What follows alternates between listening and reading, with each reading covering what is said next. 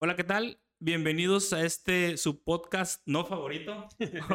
Hoy tenemos un invitado, eh, más que invitado, un amigo y un colega eh, que nos dio la oportunidad de, de grabar con él. Eh, pues no sé si son, nunca he definido si son capítulos o episodios ¿no? del día de hoy. Vamos puede a ser todo junto. O puede ser todo junto, Puede exactamente. ser una serie completa. Puede ser una El serie. principio de una gran amistad extra. ¿no? Exactamente. Crear contenido. Claro, claro. Para- Sí somos sus creadores de contenido. Exactamente. Entonces, eh, hoy tenemos aquí en el canal a Burro Senpai, que nos va a platicar un poco acerca de las aplicaciones de la tecnología en la biodivers- biodiversidad o cómo, o cómo se manifiesta eh, el manejo de estas herramientas, ¿verdad? Y también nos puede platicar, si, si se da la oportunidad, eh, sobre su trabajo, lo que está haciendo principalmente en un trabajo que está haciendo el académico, para que nos platique. Y, y, pues bienvenido, gracias por estar acá. Gracias, gracias por invitarme. Esto está muy interesante. Este, Lo he visto, o sea, ahora con la pandemia vi que empezaron a crecer los podcasts increíblemente y ahí sigo algunos. No soy tan fanático, pues, pero son muy interesantes y nunca me había tocado la oportunidad de, de participar en uno y es muy interesante. Aparte, a lo mejor se puede dar algo aquí para empezar a difundir más los trabajos que hacemos tú y yo, o, Claro. los, o los colegas, o los amigos, pues. Es una buena fuente de difusión. Es, es, es bueno es aprovechar estas herramientas, la tecnología, para que las personas conozcan y sepan qué es lo que hacen en algunos centros, en algunas institu- instituciones, en algunas universidades, o alguna persona que se dedica al ámbito académico, qué es lo que hace y cómo se desarrolla, ¿no? Principalmente. Sí, fíjate, por ejemplo, yo pienso que los podcasts ahora están empezando a reemplazar las estaciones de radio cada vez más, pues, porque ahora mucha gente utiliza las toda Spotify o Amazon Music o ah, ah, Apple Music y todo eso. Y eh, los ponen en el carro, cabrón. ya ni sintonizan la radio, sino más ponen. Porque eh, eh, cuando se empezó todo esto del streaming, ya sea en la televisión, en la computadora, empezamos a elegir lo que queríamos ver.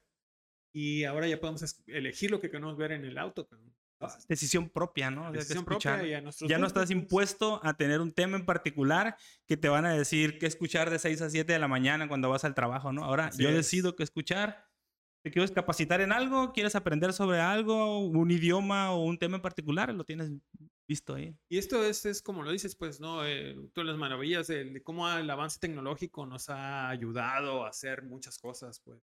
Y precisamente, eh, entrando un poquito en el tema de lo que queremos platicar hoy, pienso que la tecnología eh, es la- una herramienta que nos ayuda a nuestra labor, por ejemplo, ¿no? Pero también es una herramienta que nos ayuda a entender mejor las cosas. Simplemente es, es algo que nos, que nos, que nos ha apoyado para, para obtener información.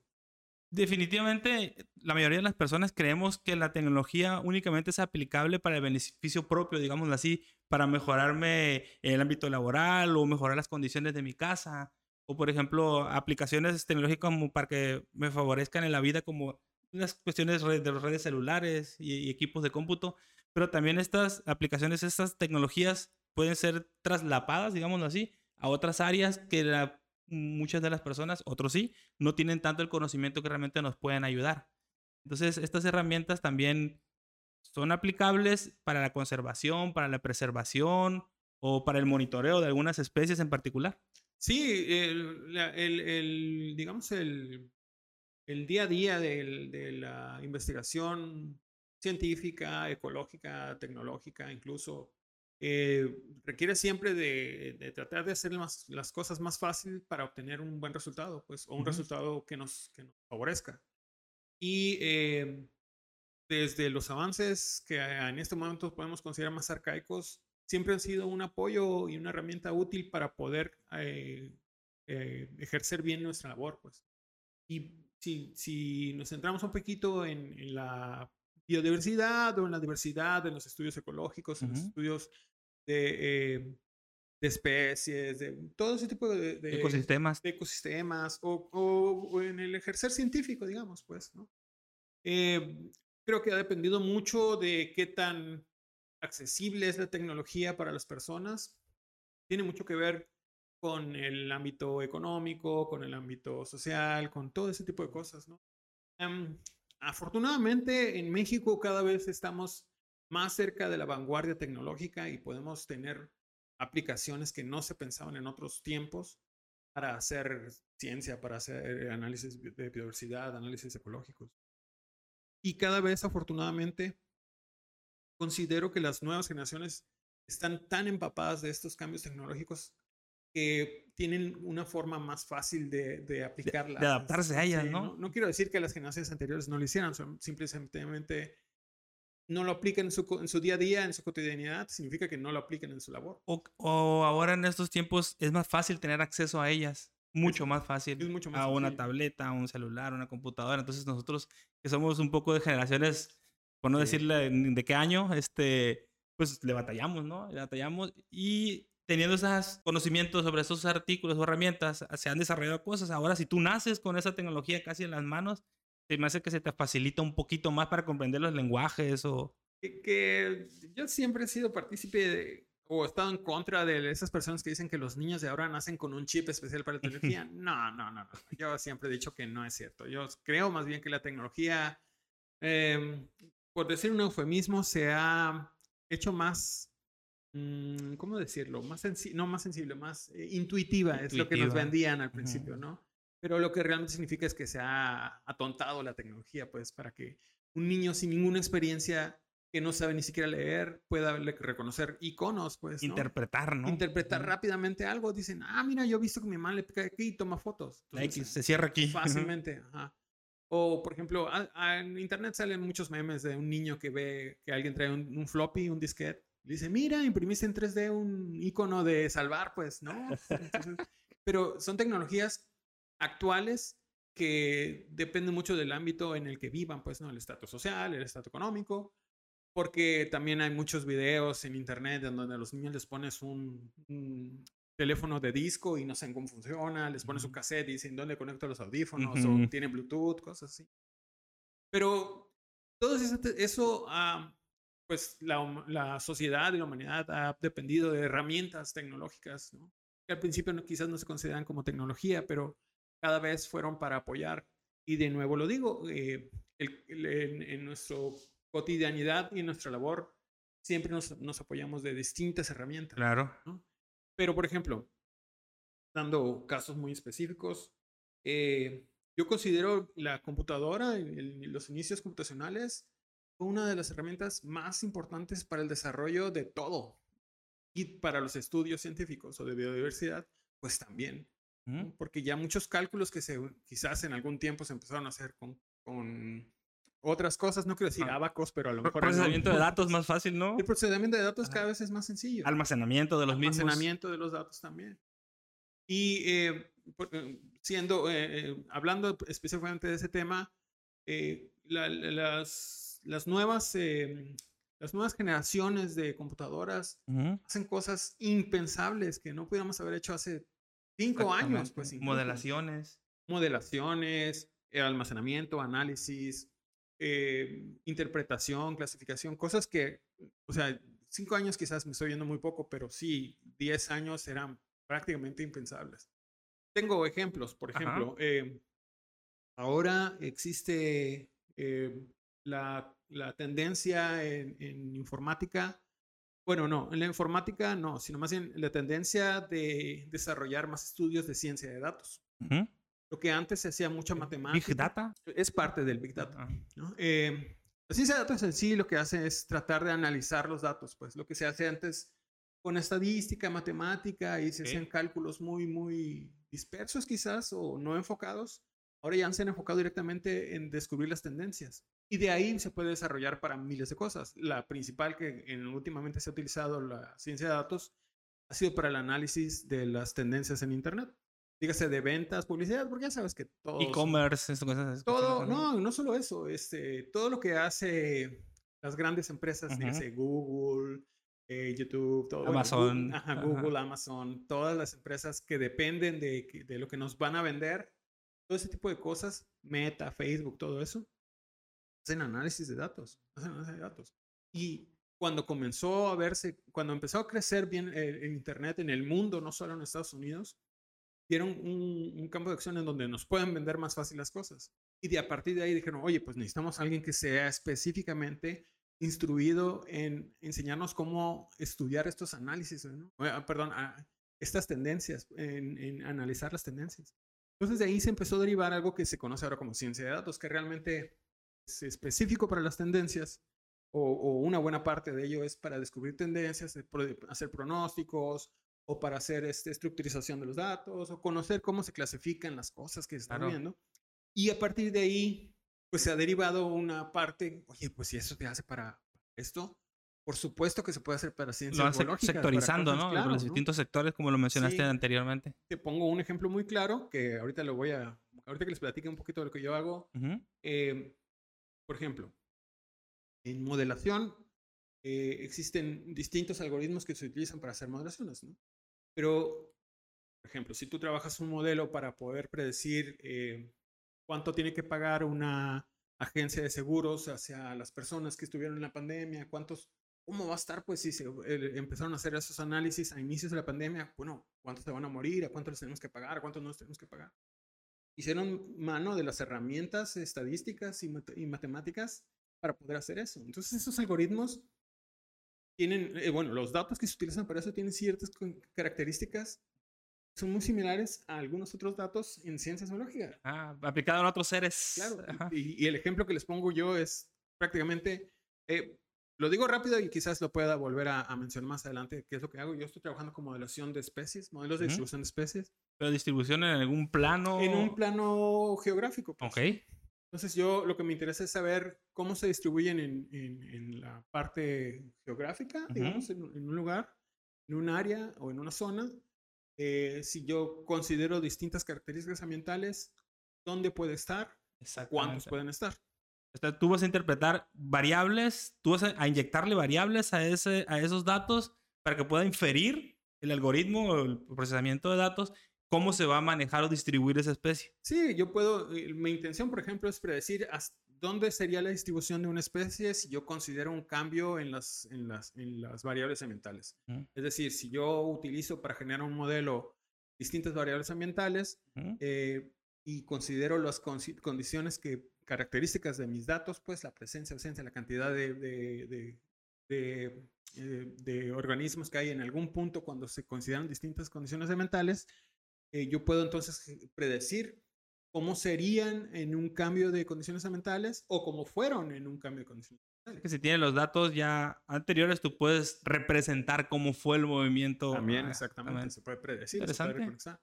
Y en este ejemplo que les decía de los, de los actuarios de seguros, yo utilizo para mí, para mi trabajo un algoritmo que se utilizó precisamente para Ah, eso. ¿en serio? Yo ¿Lo aprendí de, de- de ellos. De hecho, Ah. pues dije, a ver, tus datos tienen muchos ceros, mis datos tienen muchos ceros, tus datos, tú quieres saber datos eh, continuos, pues no, eh, no, no son datos 1, 2, 3, sino son 1.6, 1.5, 20.45, etcétera, ¿no?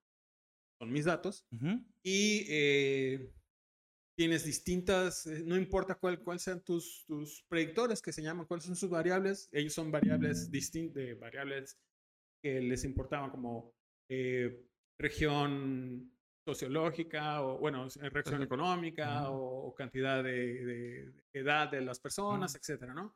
Y yo, por ejemplo, que trabajo con, con plancton en el océano, pues yo puedo ver temperatura, salinidad, muchos otros factores. Para los que no sepan, ¿qué, ¿nos puedes explicar qué Ah, es el perdón. plancton? Bueno, plancton es, recuerdan a Bob Esponja, tiene un enemigo que es plancton. Ujú. Eh, es el- yo creo que es el más famoso de todos, pero Sí. el krill, por ejemplo, que comen las ballenas, también es Ujú. plancton, que salen buscando a Nemo. Eh, ¿Quién es más es plancton? Hay muchos. La- Son los, los animales pequeños que viven en el océano, en la ¿Se transportan con las corrientes? que dependen principalmente de la distribución por, sus, por las corrientes Ok. y algunas otras condiciones, eh, son conocidos como el plancton. Generalmente lo, lo incluyen a, a huevos, larvas de peces, larvas de crustáceos o algunos otros animales que son animales y, y- y vegetales también, pues, ¿no? bueno, ¿Y algas, microalgas. qué impacto tiene el plancton? Eh, un, un impacto, o sea, no solamente para que sea para el estudio el análisis de algo, sino que cuál es su importancia, digámoslo así. Mira, el, el plancton es muy importante en general. Hay la parte fitoplancton, se le, se le llama a la parte que realiza, que son productores primarios, digamos, ¿no? Todos los que realizan fotosíntesis o toda la parte que son productores primarios. Es que algunos, puede llegar a haber algunos este, partes de plancton que no, que no, la mayoría son fotosintéticas, pero puede llegar a algunos que no son. Entonces, eh, Y eh, los que se comen ese plancton, realmente son, son animales muy pequeños y hay otros animales que se comen a esos animales. La cadena, la ¿no? cadena que, se, conocía, ¿no? O la red que se conoce de, de, alimentación. Ok. Entonces son muy importantes porque si falta uno, algo va a pasar claro. en los niveles superiores, pues son los niveles más de animales más A los depredadores tope. sí. sí. Entonces, por ejemplo, eh, eso pasó en, en, Estados Unidos en los 50 había una pesquería muy grande de sardina y pasó algo que de repente se murieron todas las sardinas, la sardina. Y, ya no, y se murió la pesquería y se fue a pique esa industria y la gente estaba suicidando como en los... Bueno, no tanto pues, pero sí fue una crisis muy importante para esa industria. Uh -huh. Entonces de ahí comenzaron a crear... Existe en California un, una, un fideicomiso, o bueno, un, no un fideicomiso, es una cooperativa que se conoce como la Cooperativa de la Corriente California, de Pesquerías de California. Y ellos desde los 50 empezaron a hacer análisis de plancton, ¿qué está pasando? Y ellos han descubierto, ok, cuando no está esta especie, faltan otras demás, ¿no? Y es, pique, un, ¿no? es, una cascada de problemas que pueden llegar a pasar, y, y especie vegetal o animal. Pero, pero te fijas cómo algo tan pequeño causa un impacto tan grande en el sistema económico. Claro. Como tan pequeño, ¿no? No tenemos magnitud, bueno, para que tengamos la, la idea de cómo algo que sí, sí es importante, que es muy diminuto, y lo que vino a, a colapsar, ¿no? A colapsar. Entonces, eh, te pongo ejemplo. Eh, antes, hace mucho tiempo, para hacer esos análisis de plancton, hacía también análisis del oceanográfico, análisis del agua, porque pues directamente si el agua es en donde viven, tienes que saber qué está pasando. ¿no? Claro. No mágicamente aparecen, sino hay algunas ciertas condiciones. Y antes lo que se hacía, por ejemplo, es que se tiraba un, un, un, recip un recipiente, una botella se le llama, pues, ¿no? La tiraban a la profundidad y atrapaban el agua, la regresaban y le hacían sus análisis y veían cuál era el oxígeno, cuál era la salinidad, uh -huh. cuál era la conductividad. Hacían distintos procesos que tenían que hacerlo en laboratorio, ¿no? O a veces lo subían a un barco y tenían, bueno, lanzaban la botella a profundidad y en el barco mismo tenían el laboratorio para poder tener una medición más precisa de lo que había en su profundidad. Y la tecnología que se fue mejorando para eso es, oye, pues eso lo podemos hacer con un sensor ele electrónico, pues. ¿no? Uh -huh. Entonces después se, se, se, empezaron a utilizar, muchos años después se empezaron a utilizar eh, algo que se conoce como detectores de, de conductividad, temperatura y densidad. ¿no? Ok. Algo se les llama, se conocen CTDs. Es como ah, CTDs, sí, sí, sí. Los CTDs. Y lo que hacen pues, es una lectura inmediata, eficiente, eh, precisa, a profundidad, pues ya no tienes que depender del error humano de subir. Esos son los avances en tecnología que a la, que a la vez fueron un avance para el estudio de la biodiversidad. Ese es uno. Uh -huh. Se, ha mejorado, se han este, utilizado, por ejemplo, avances tecnológicos en eso mismo. Ya, por ejemplo, si ya no quieres hacer un muestreo de plancton, porque los muestreos de plancton generalmente se hacen con redes. Y eh, a veces es, es complicado, tienes que subir la muestra, tienes que hacer este, un cálculo de cuánto había y tienes que contratar personas que sepan, tienes que enseñarle a las personas técnicos a, que estén en el microscopio. Que, tienes que te, tener un, un, alguien especialista que pueda identificar lo que encontraste y no es un trabajo que puede hacer una sola persona, tienes que buscar a más personas, tienes que enseñarle, es un proceso complicado.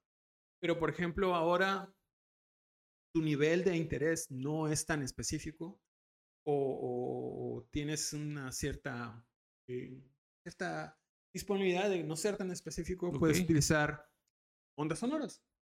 Eso se hace mucho también en estudios de plancton. Lanzas una sonda, te manda una, una onda sonora y lo que rebota ya lo puedes identificar. Entonces ya hay algunos análisis que te dicen, ah, no, pues sabes qué, como el rebote fue de tanto, yo considero que esto debe ser organismos gelatinosos o mm. plancton, larvas de peces. Fíjate, fíjate, que navegando ahorita, esos días en internet encontré un dispositivo que es como un Raspberry que se llama AudioMod. Uh -huh. Y ese justamente como tú dices, analiza las ondas, los, los sitúan en lugares específicos y lo están utilizando para tala furtiva. Entonces, ese baratillo con los algoritmos que tiene, interpreta si es una sierra, si es una hacha, si es un disparo. Entonces, eso también es una manera de aplicar la tecnología claro. a, la, conservación, puedes, digamos. Puedes así, exactamente, es, puedes identificar muchas cosas ah. con estas tecnologías que cada vez se están haciendo más sencillas y lo mejor de eso es que ese aparatito cuesta como 35 dólares. Sí, sí, uh -huh. claro, claro.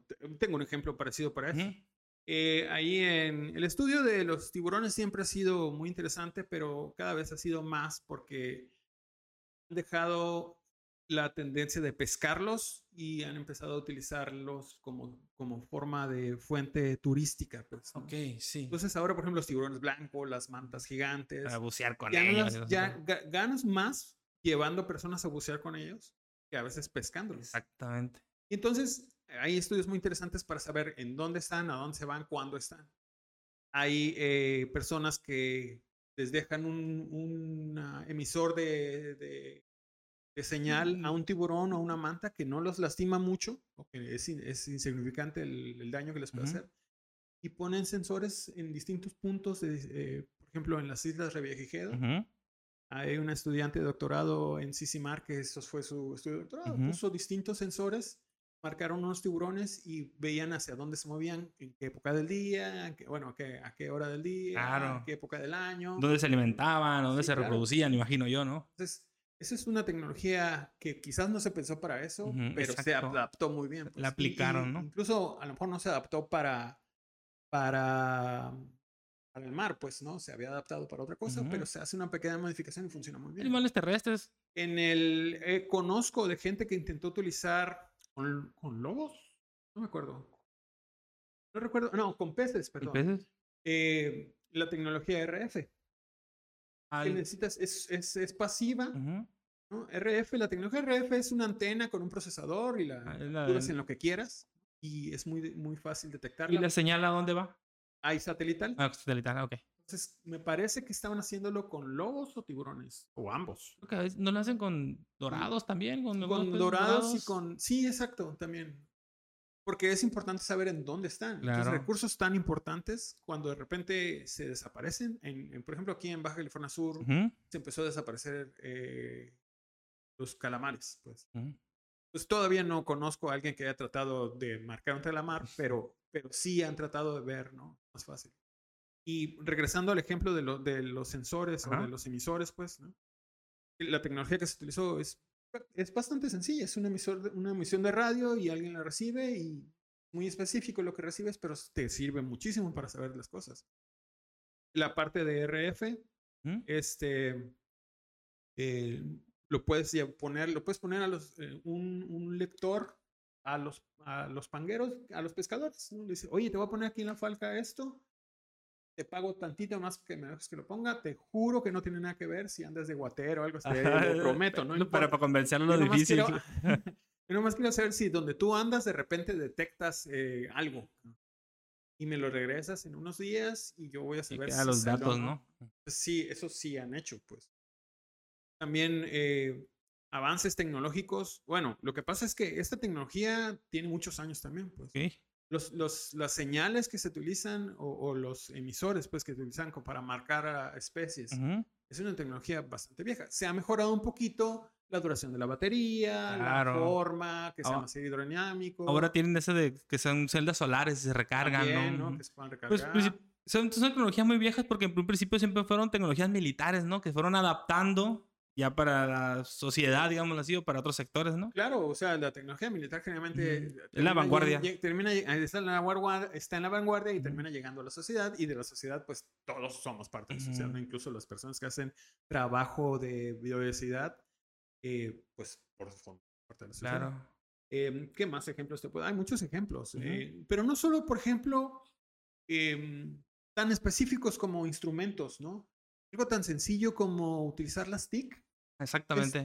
es algo que se... Justamente eso te iba a preguntar, que cuando hablamos de tecnología no solamente es de herramientas mecánicas o físicas, también son plataformas o software que, o que se puede desarrollar, ¿no? Exactamente. Mm. Por ejemplo, eh, hay una, una app que es para hacer un listado de, de plantas. Ah, esa es muy Tú buena. le puedes tomar una foto a una, a una flor o una planta y dices en dónde vive. Bueno, la geolocalizas con el GPS, que todos los celulares ahora tienen Exacto. GPS. Y, este, y dices tal especie. De hecho, en esa app Te arroja el resultado, ¿no? Ajá. Hay una que te la identifica automáticamente y hay otra app que están pidiéndole a las personas, tómale foto a esto. Ok. Y si no sabes cuál es, mira, aquí está. Nosotros pagamos los derechos de estos libros de identificación. Míralos. O sea, para que alimente. O sea, que digamos así, cualquiera de nosotros puede participar en un proyecto de esa magnitud. Sí, O sea, Sí, y no necesariamente lo puedes hacer por remuneración económica, sino por estar aportando algo, Claro, ¿no? Que el claro. conocimiento. Un ejemplo muy, muy conocido de, de avance tecnológico fue cuando se utilizó un juego, un juego, tal cual un juego. Foldit se llamaba, me parece, ¿no? Para la generación de proteínas. Ah. Imagina esto, eh, hay unos científicos que estaban buscando cómo, cómo modelar unas proteínas para poder generar algo, un, medicamento o un algo. Y este, pues, pues lo pueden hacer con cálculos y error, prueba y error y no sé qué. Y de repente a uno de ellos dijeron, ¿y si lo hacemos como un juego? Ah. ¿No? Pues es un juego así, imagínate como Tetris, que tienes ah. que estarle agarrando, embonando, y entonces tú le das unos ciertos parámetros ahí de que si se, si se embona, pero no tiene suficiente fuerza, se va a desestabilizar y se va a romper. Y dijeron, bueno, pues, pues vamos a ponerlo gratuito y que la gente juegue. Y la verdad yo los jugué en su momento cuando fue famoso y está divertido si te gustan esos juegos. Claro. Y publicaron una, no me recuerdo para qué enfermedad de una medicina a partir de las proteínas de eso, de, eso, de la comunidad de Foldit. Sí, dijeron nosotros y la comunidad de Foldit, no pueden poner a todos, pues. No pueden poner a millones de personas como autores. Pero dijeron, la comunidad nos apoyó y esto es un logro de comunidad y este, y búsquenlo, búsquenlo si les interesa. No recuerdo si se llama Foldit, pero busquen eh, juego de para, para juego científico de moléculas y a ver si le sale una búsqueda. Yo lo que he visto, una plataforma donde adquiero o compro videojuegos que se llama Humble Bundle. Este, en esa plataforma tiene un apartado de caridad y dice que hay muchos hospitales, principalmente en Estados Unidos, eh, la página es de por allá, que utilizan videojuegos para personas que tienen este, enfermedades, digamos así como la Alzheimer o autismo y cuestiones así, que los videojuegos están adaptados de tal manera para que ellos puedan interactuar y esforzar un poco más su intelecto, no sé cómo decirlo, y que sea favorable y les favorezca. Eh, pero es así una lista de juegos grandísima. que, son totalmente... Pues la gente diría, ah, es que los videojuegos siempre te hacen de perder el tiempo, pero también se puede aplicar en otras cuestiones de salud principalmente. Sí, es que eh, estas herramientas tecnológicas tienen muchas aplicaciones. Por ejemplo, eh, eso que les menciono de Foldit, ¿no? Es, eh, pudieron generar una, sintetizar una proteína con el apoyo de todas las personas. Las personas del Centro de Investigación Extraterrestre, el SETI, hace muchos años, pues decían, oye, tengo muchos datos que procesar, no tenemos tantas computadoras para eso. Entonces, cuando estaban de moda los protectores de pantalla, tú podías bajar un protector de pantalla que lo que hacía es que bajaba un pedacito de la información de una parte que estaban escuchando del, del espacio y tu computadora lo iba analizando. Mm. Entonces tú les hacías el trabajo. No te, no te pagaban, pero tampoco te estorbaban. Pues ayudabas en la red, ¿no? Ayudabas tú en el logro que ellos iban a tener. Y entonces, por ejemplo, eran archivos pequeños, me acuerdo, como no creo que ni llegaban ni a los 10 megas. Se me hace que si llegaban a los 8 megas era mucho. Que en aquel entonces, pues quizás si era un archivo grande, pues, ¿no? Sobre todo si lo tenías conexión de. De dial-up. De dial-up. Ajá. Pero de todas maneras, o sea, estás trabajando o te vas a hacer algo y empezaba el protector pantalla. El protector de pantalla era precisamente eso, el que analizaba. La línea esta, ¿no? Me tocó verlo. Estaban así todo. Me acuerdo que lo tenía yo en, mi computadora. Me iba a hacer algo y entraba el protector de pantalla y empezaba así a hacer su análisis. Yo estuve, lo tuve un par de años y no sé cuántos megas les pudo haber ayudado. Por ahí quedó tu huella. Pero, o sea, no era yo el único. Debemos haber sido millones de personas en el mundo que les ayudamos. Y pues ya, yo punto que les ayude 10 megas por 10 millones, pues ya son un tera. Pues.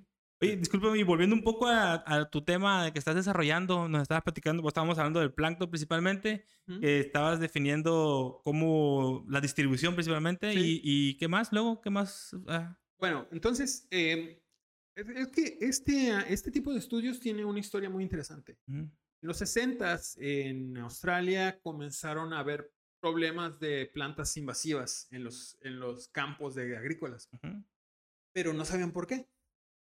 Porque de repente aparecían o se iban, o en un campo de repente había muchas o pocas, y mezclaban, ¿qué pasó? Entonces comenzaron ahí a hacer unos análisis y decir, bueno, vamos a aplicar estos modelos estadísticos para ver si pueden funcionar para, para predecir ¿Qué tanto va a crecer la maleza, digamos, ¿no? ¿Qué tanto va a crecer esta especie invasora?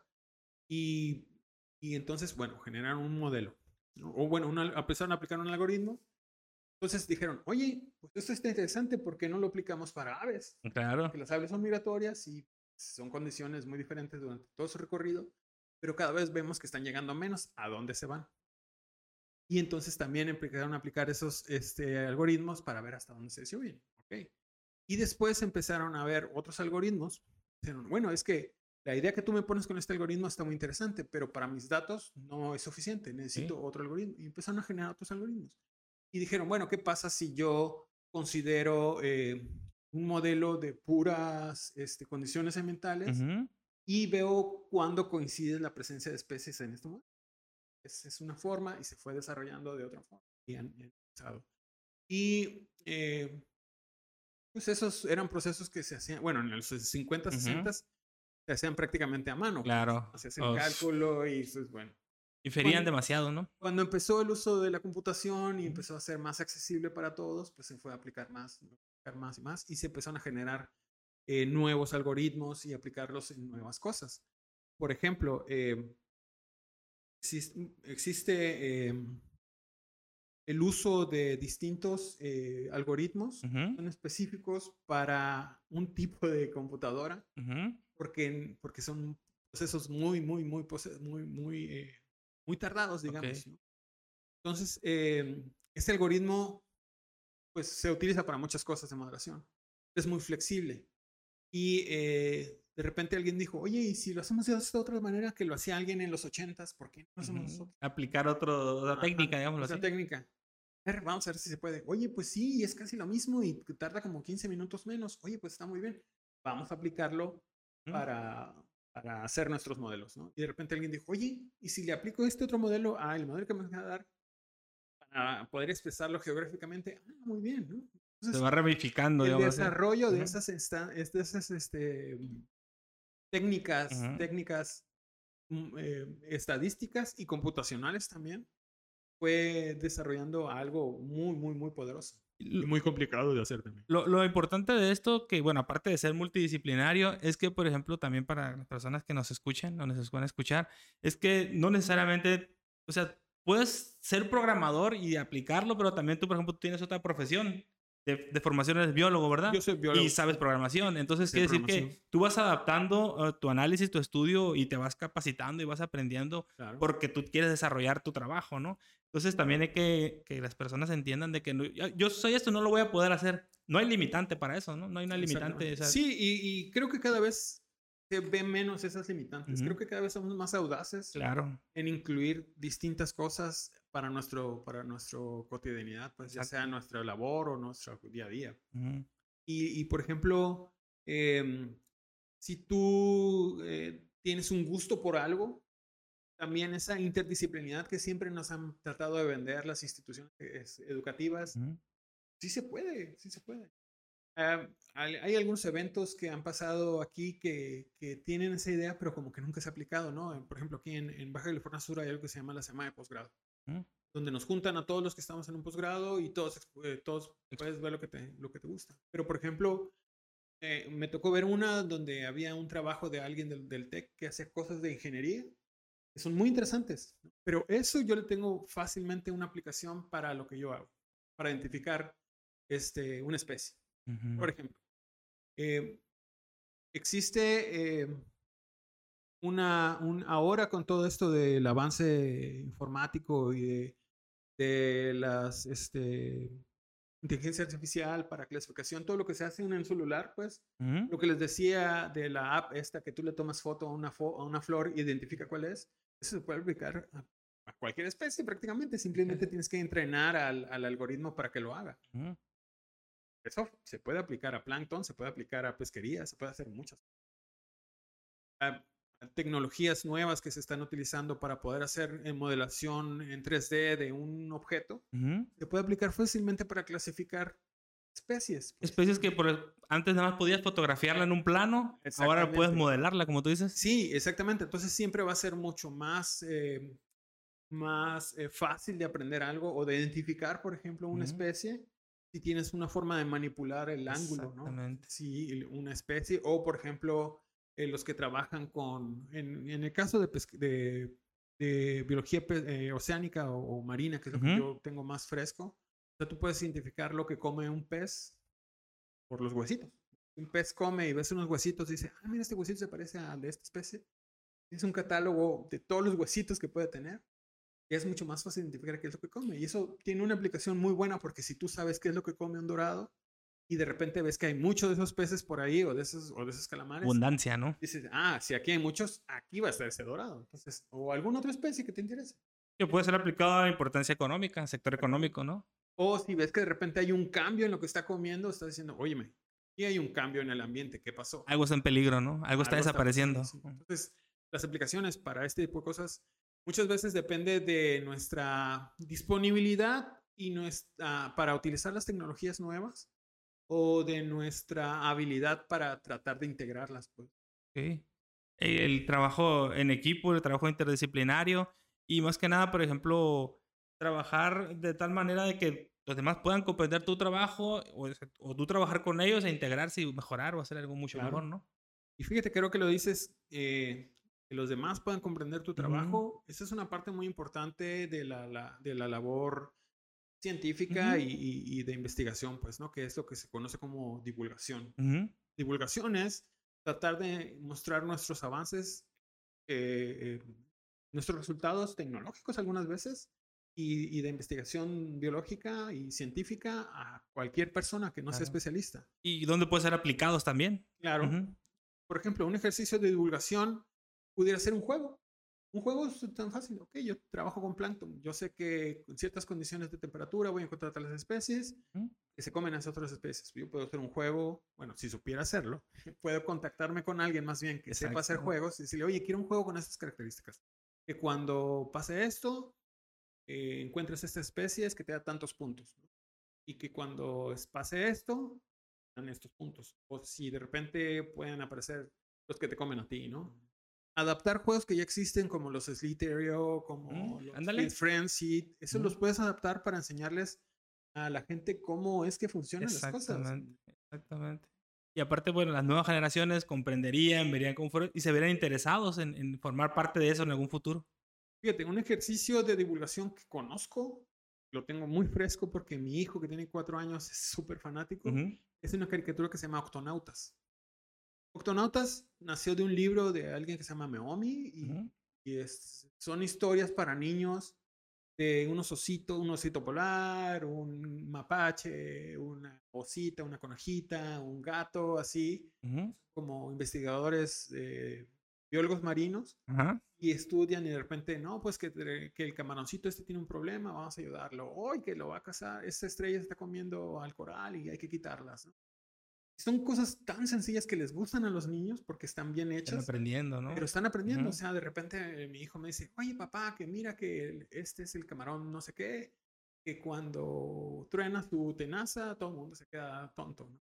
Entonces, una, una investigación súper importante que hicieron, ¿no? Y, y eh, formas de difusión. Entonces, la tecnología se puede aplicar también para divulgar este, información muy buena para mí es un ejercicio de divulgación muy bueno, pero se puede también aplicar para muchas otras cosas, pues, para, para enseñar a los niños y desde el principio empaparlos en información que pueda funcionar. Exacto, exacto, que sería lo, lo, que todos esperamos, que tengan una formación profesional para poderse desarrollar en cualquier ámbito que sea que les guste, pero pues lo más importante para todos nosotros y para ellos es también la conservación y todo esto, ¿no? Claro, claro que sí. Entonces, este, ¿Alguna otra aplicación que tú reconozcas o de alguna persona que trabaje cercano con ella, que, que trabaje con alguna herramienta que, que, sea así posiblemente no muy complicada y que sea algo fácil de que podamos entender o manejar? No sé. Mm, tengo amigos que trabajan con investigaciones de conservación de jaguar. Y ellos, por ejemplo, eh, manejan cámaras, las cámaras trampa que se les dice. Entonces, esa es información muy buena, muy útil. Eh, poco publicaron el video de, un jaguar que traía algo en el hocico, pero algo muy grande, muy grande. Entonces el investigador, oye, ¿qué está comiendo este jaguar? No lo sacó, ¿no? Ese tipo de cosas. O, por ejemplo, eh, una vez pusieron un video de unos jabalíes que pasaban ahí por donde tiene una trampa dijeron, oye, aquí no hay caballeros, ¿de dónde vienen estos o a dónde van? Pues, ¿no? Y después descubrieron que fueron a invadir no sé qué parte ya para Tamaulipas, no sé por ah, se, movieron. Son cosas, ajá, son cosas que una, una cosa tan medianamente sencilla eh, les funcionó para algo, pues, para descubrir, oye, algo está pasando. Entonces, te digo, la, la, el uso de la tecnología eh, nos, a- nos apoya para hacer muchas investigaciones que de otra manera no se pudieran hacer. La tecnología de drones, por ejemplo, han Ujú. apoyado muchísimo para hacer muchas cosas. Tengo conocidos que hacen mediciones de, de ballenas. Ujú. Van en la panga o Ajá. son desde la orilla, ven una ballena y mandan el dron, toman unas fotos, hacen unos cálculos y dicen esta, esta ballena mide tanto y pesa tanto o bueno. Algo tienen los datos ahí hacen un- instante. hacen un cálculo y dicen, Ujú. "Oye, no, pues, y de repente pueden identificar más fácil la ballena. porque Claro. La ballena tiene tantas marcas y la cola tiene así, las muescas o mordidas o lo que sea, ¿no? Y en el caso de que ellos requieran de algo de mayor resolución, el equipo está preparado para eso, ¿no? Para un video para una fotografía, ¿no? Exactamente. También, por ejemplo, eh, la gente que hace estudios de, de impacto ambiental o que hacen para ver cómo está creciendo el eh, foliaje, pues, ¿no? Todo lo que son estudios de manglar también Eh, se hacen con drones. de deforestación de deforestación áreas, de área. la serie furtiva y todas esas cuestiones también, ¿no? Una tecnología que tiene más de 40 años que se está utilizando y se hace mucho para eso es la tecnología de imagen satelital. Pues. Ujú. Las imágenes satelitales han, han han ahorrado tiempo y dinero en hacer muchas, bueno, dinero ahora ya, ya, ya Mm, es ahorro, ¿no? Al sí. principio fue muy costoso, pero de todas maneras las imágenes satelitales te, han te pueden dar información tan buena como lo pudiera haber hecho un, un, un, eh, buque oceanográfico haciendo Ujú. un muestreo y, en- y casi de inmediato, pues. Entonces, afortunadamente con el avance tecnológico y el avance computacional es más fácil analizar todos esos datos. Y es más rápido y es más... Más bueno, no es más efi- eficiente, pero tiene los resultados más prontos, ¿no? Más, más próximos. sí, es más, más, Ujú. es casi inmediato, pues. Y todos esos, ese tipo de avances Ujú. no solo se utilizan para hacer investigación de biodiversidad, se utiliza para todo, ¿no? Ahora que está de moda las consecuencias de cambio climático, los tipos de análisis, eh, te puedes apoyar con tecnología que quizás no es tan reciente y tecnología reciente. Y, y todo es un avance, todo es un apoyo, todo nos funciona. Todo, todo es para mejorar, ¿no? Para que todo sea más fácil, más comprensible y sea mejor adaptado. Te- Tengo una anécdota que, que se aplica, es un avance tecnológico, pero Ujú. quizás no se vea como avance tecnológico, pero lo es. Eh, ahí en Sisimar trabajan un grupo de, de doctoras Ujú. con sustancias que excretan las, las eh, esponjas. Ujú. Entonces esas esponjas excretan esas sustancias para ten- mantenerse limpias, ¿no? Se han tratado de, hacer- de utilizar esas, estas sustancias para cosas médicas, ¿no?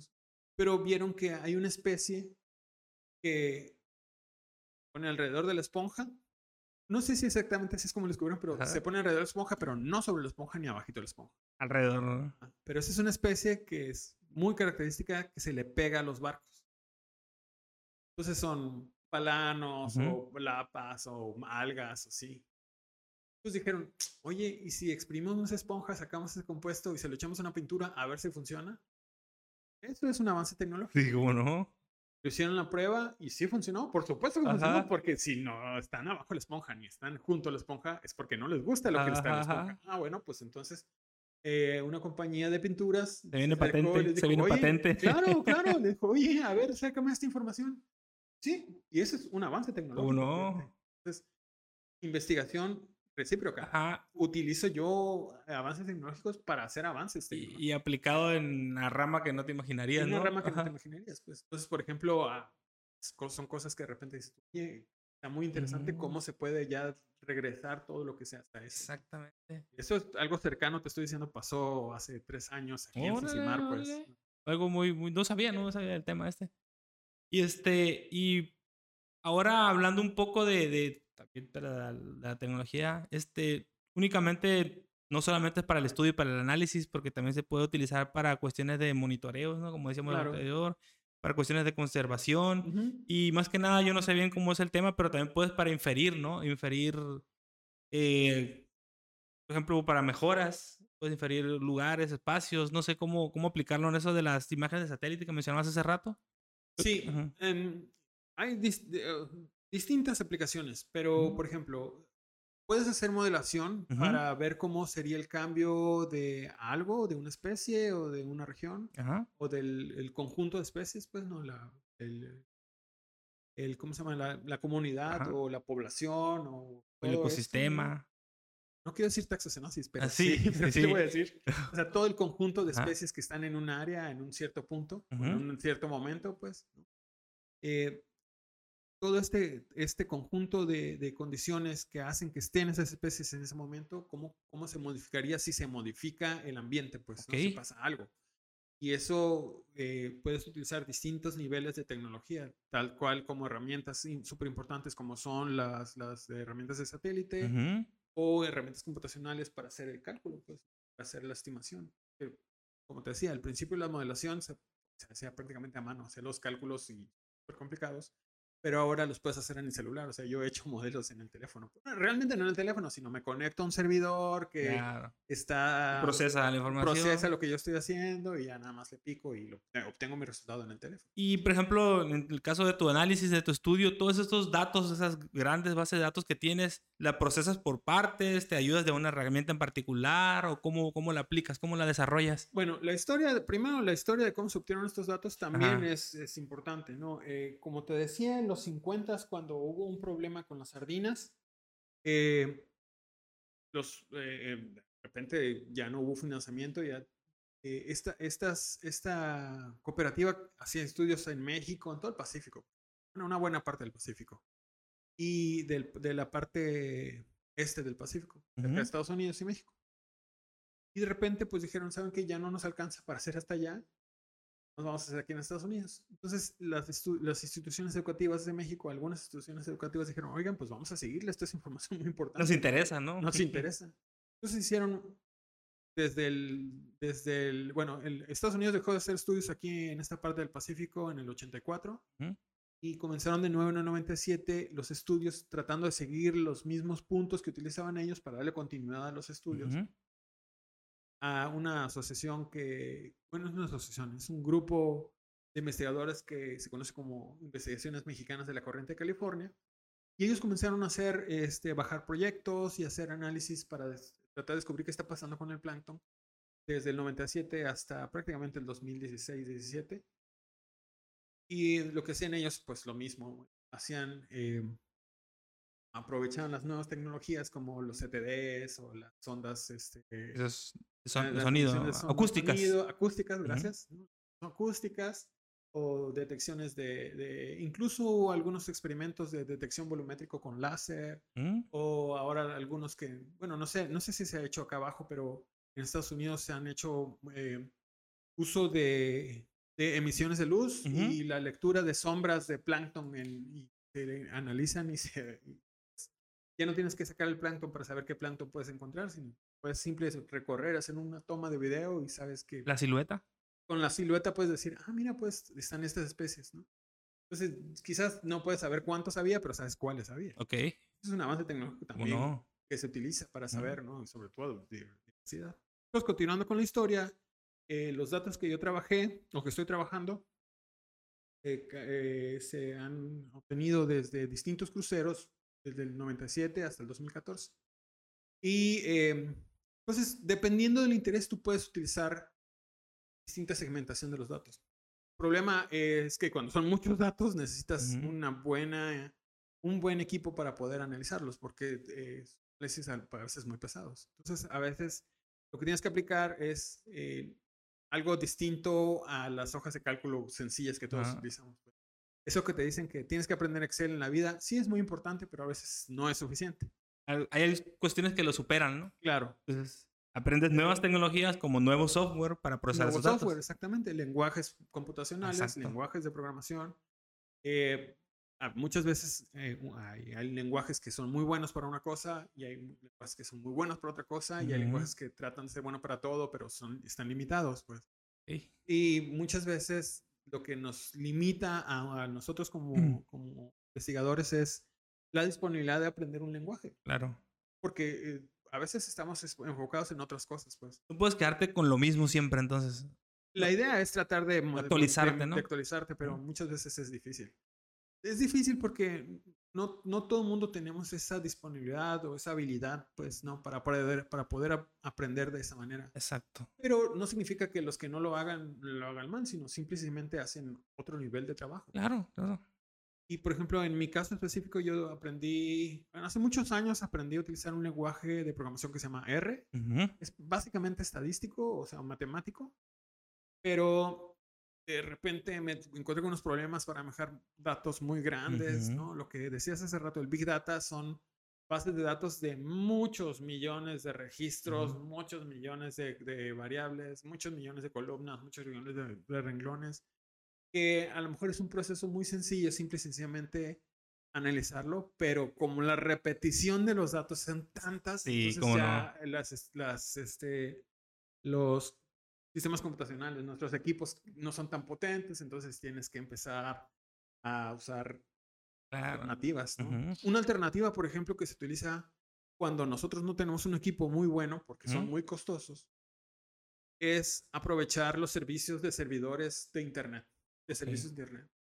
Por ejemplo, Amazon, Google, Ujú. todos ellos tienen servidores de Internet Sí. donde tienen sus servidores que trabajan lo que sea que hagan. Te rentan un espacio, Te ¿no? rentan un espacio, entonces tú no tienes una computadora muy, muy poderosa, pero puedes pagar una décima del precio de una computadora pero poderosa para hacer tus análisis y lo haces en un servidor súper poderoso. Ujú. Entonces tienes más habilidades para hacerlo. Que tampoco es tan sencillo porque pues tienes que tener la habilidad de poder programar. Sí, me- para conectarte al servidor y alimentar y todo eso, sí. Pero es una solución de un avance tecnológico que nos puede solucionar nuestros problemas. Claro. Entonces a veces... Y de puedes- fácil acceso. Fácil acceso, Bueno, claro, sí. si tienes el dinero Claro, para claro, pagarlo, ¿no? Pero eh, de todas maneras, aunque no tengas, a veces te dan opciones eh, gratuitas que si, quizás no son las más poderosas, pero te resuelven el problema. Lo digo, en mi caso particular, yo tuve que aprender Python. Ujú. Yo sabía un poco de R, tuve que aprender Python para poder hacer algo. Tuve que aprender un poquito de SQL para poder manejar La mis base datos. de pues, datos, ¿no? ajá. Ajá, Entonces, tuve que aprender un poquito de todo para poder resolver mi problema.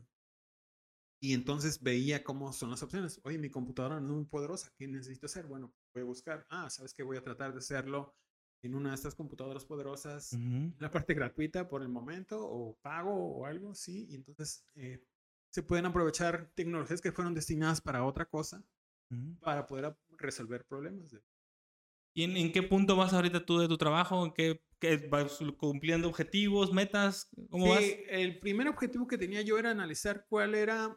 eh, En, principio, mi trabajo es: yo quiero saber de dos especies cómo va a ser la distribución enfrente de, la costa, de las costas del Pacífico de la península de Baja California.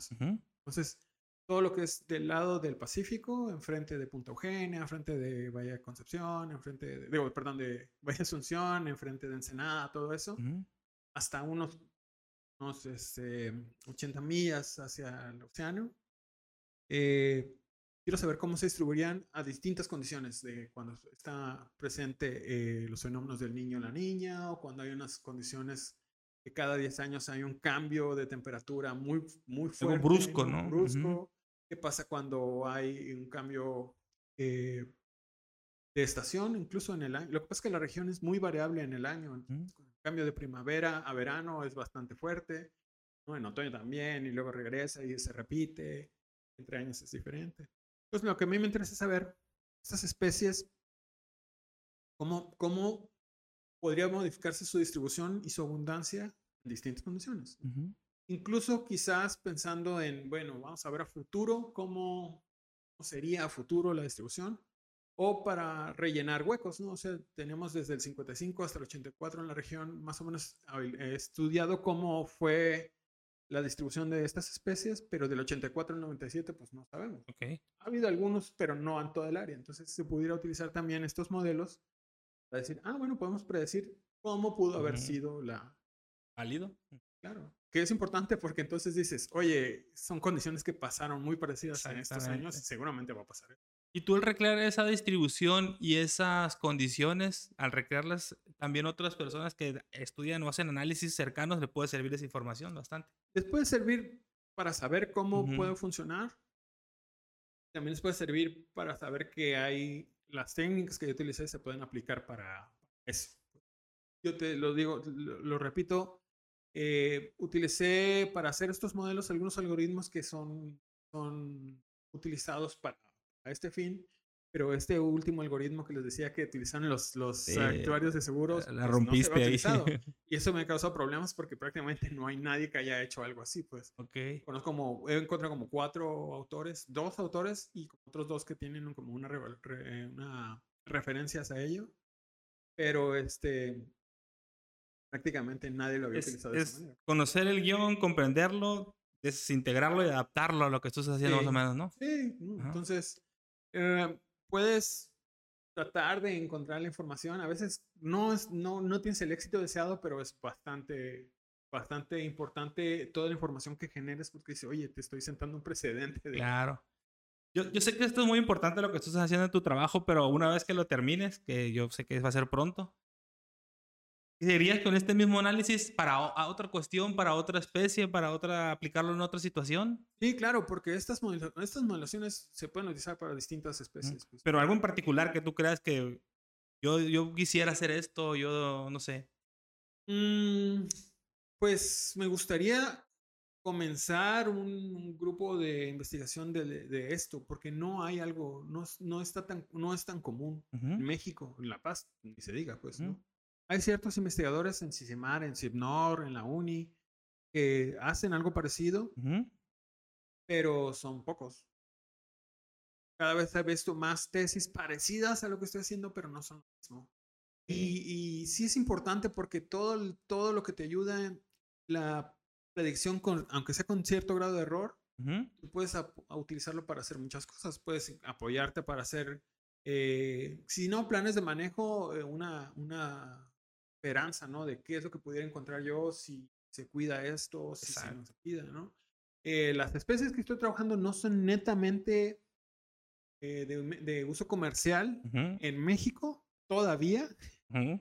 pero son especies que se están empezando a utilizar, pensar a utilizar en Europa. O sea, ya ha habido estudios, ¿no? En, también en Perú, eh, es una, una de las especies en Perú. ¿Aplicadas principalmente a qué? O, son de, de obtención de proteína Ah, animal. pues. Realmente la pesquería, el problema de estas especies como son de profundidad, el cuerpo, la grasa que tienen es un poco cebosa. Entonces la, la textura no sería para consumo humano. No, pero procesamiento de otros productos, me imagino, ¿no? Sí, como procesamiento para proteína animal, para utilizarse en otras cosas. Alimentación de un tipo de animales. Como ingrediente para algún otro alimento. Pues. O a lo mejor ya se está utilizando en alguno de los alimentos que consumimos y no nos damos cuenta. ¿no? Sí. Sabemos que Sí, sabe qué tanto dice la lata ahí, ¿no? así es. Puede decir contenido animal tanto porcentaje, pero Eh, quién sabe qué sea, ¿no? ¿Y dónde lo sacaron? animales, ¿Y dónde lo sacaron? Claro. Entonces, Ah, muy, muy interesante, muy interesante toda esta, toda esta conversación y sobre todo la aplicación de todas estas herramientas tecnológicas en, en diferentes ámbitos. Y hablamos, pues, de, generar un poco, abarcamos casi todo, lo, bueno, no todo, es imposible, ¿no? muchos Pero es, es puntual la conversación y, este, y me gustaría que, que otra vez pudiéramos conversar sobre otro tema particular, no precisamente sobre esto. Claro me que gustaría sí. que, que- que estuvieras viniendo acá con nosotros continuamente, si, si el micrófono está abierto Ah, muchas para cuando gracias. tú quieras regresar. Y este, ¿alguna recomendación, algún comentario para que los que nos escuchan? No sé, algo que quieras comentar. Recomendación, compártanos. Recomiéndenos con sus amigos. No, eh, recomendación, pues eh, yo creo que hay muchas cosas. O sea, en general la tecnología, eh, muchas personas de generaciones anteriores le tienen miedo a la tecnología. Pues, ¿no? Tienen miedo porque antes era muy costosa, era de difícil acceso y era muy peligroso utilizarlo, ¿no? Yo recuerdo cuando era niño me, me castigaban si no si le picaba a la, a la grabadora o a la televisión. eh, me castigaban, ¿no? Y ahora eh, somos más accesibles a eso, pues. Creo que nuestra generación, eh, de acuerdo de como nuestro estilo de vida, hemos tenido la bendición de que crecimos con este avance tecnológico tan abrupto. Entonces no nos, no nos fue tan mal, pero las generaciones anteriores de nosotros tienen un poco más de temor al uso de esta tecnología. Nosotros vivimos la transición. Nos tocó la Ajá, ajá. transición, entonces creo que no fue tan impactante para Exacto. nosotros como lo fue para las anteriores, pues, porque las necesidades en su estilo de vida, en su Ujú. nivel socioeconómico, lo que para quieras, condiciones laborales. condiciones laborales eran diferentes y las nuestras fueron diferentes también. Ujú. Y las de estas generaciones nuevas también son diferentes. Pero, como lo decía, la tecnología se ha tratado de, de adaptar un poquito más a todo mundo. El hecho de que estemos dando un, un programa de radio, grabando un programa de radio sin tener más que el equipo que tienes aquí, que la verdad es mucho mejor equipo que yo podía tener. Pero de todas maneras, es, es algo que no se podía pensar hace unos 10, 20 años. En tu casa algo montado, ¿no? Algo montado en tu casa. Y es simplemente con el, con el interés propio, ¿no? De, de, de obtener, de aprovechar la tecnología ahora que se está haciendo más disponible, pues. Y todo esto tiene que ser aplicado para más cosas.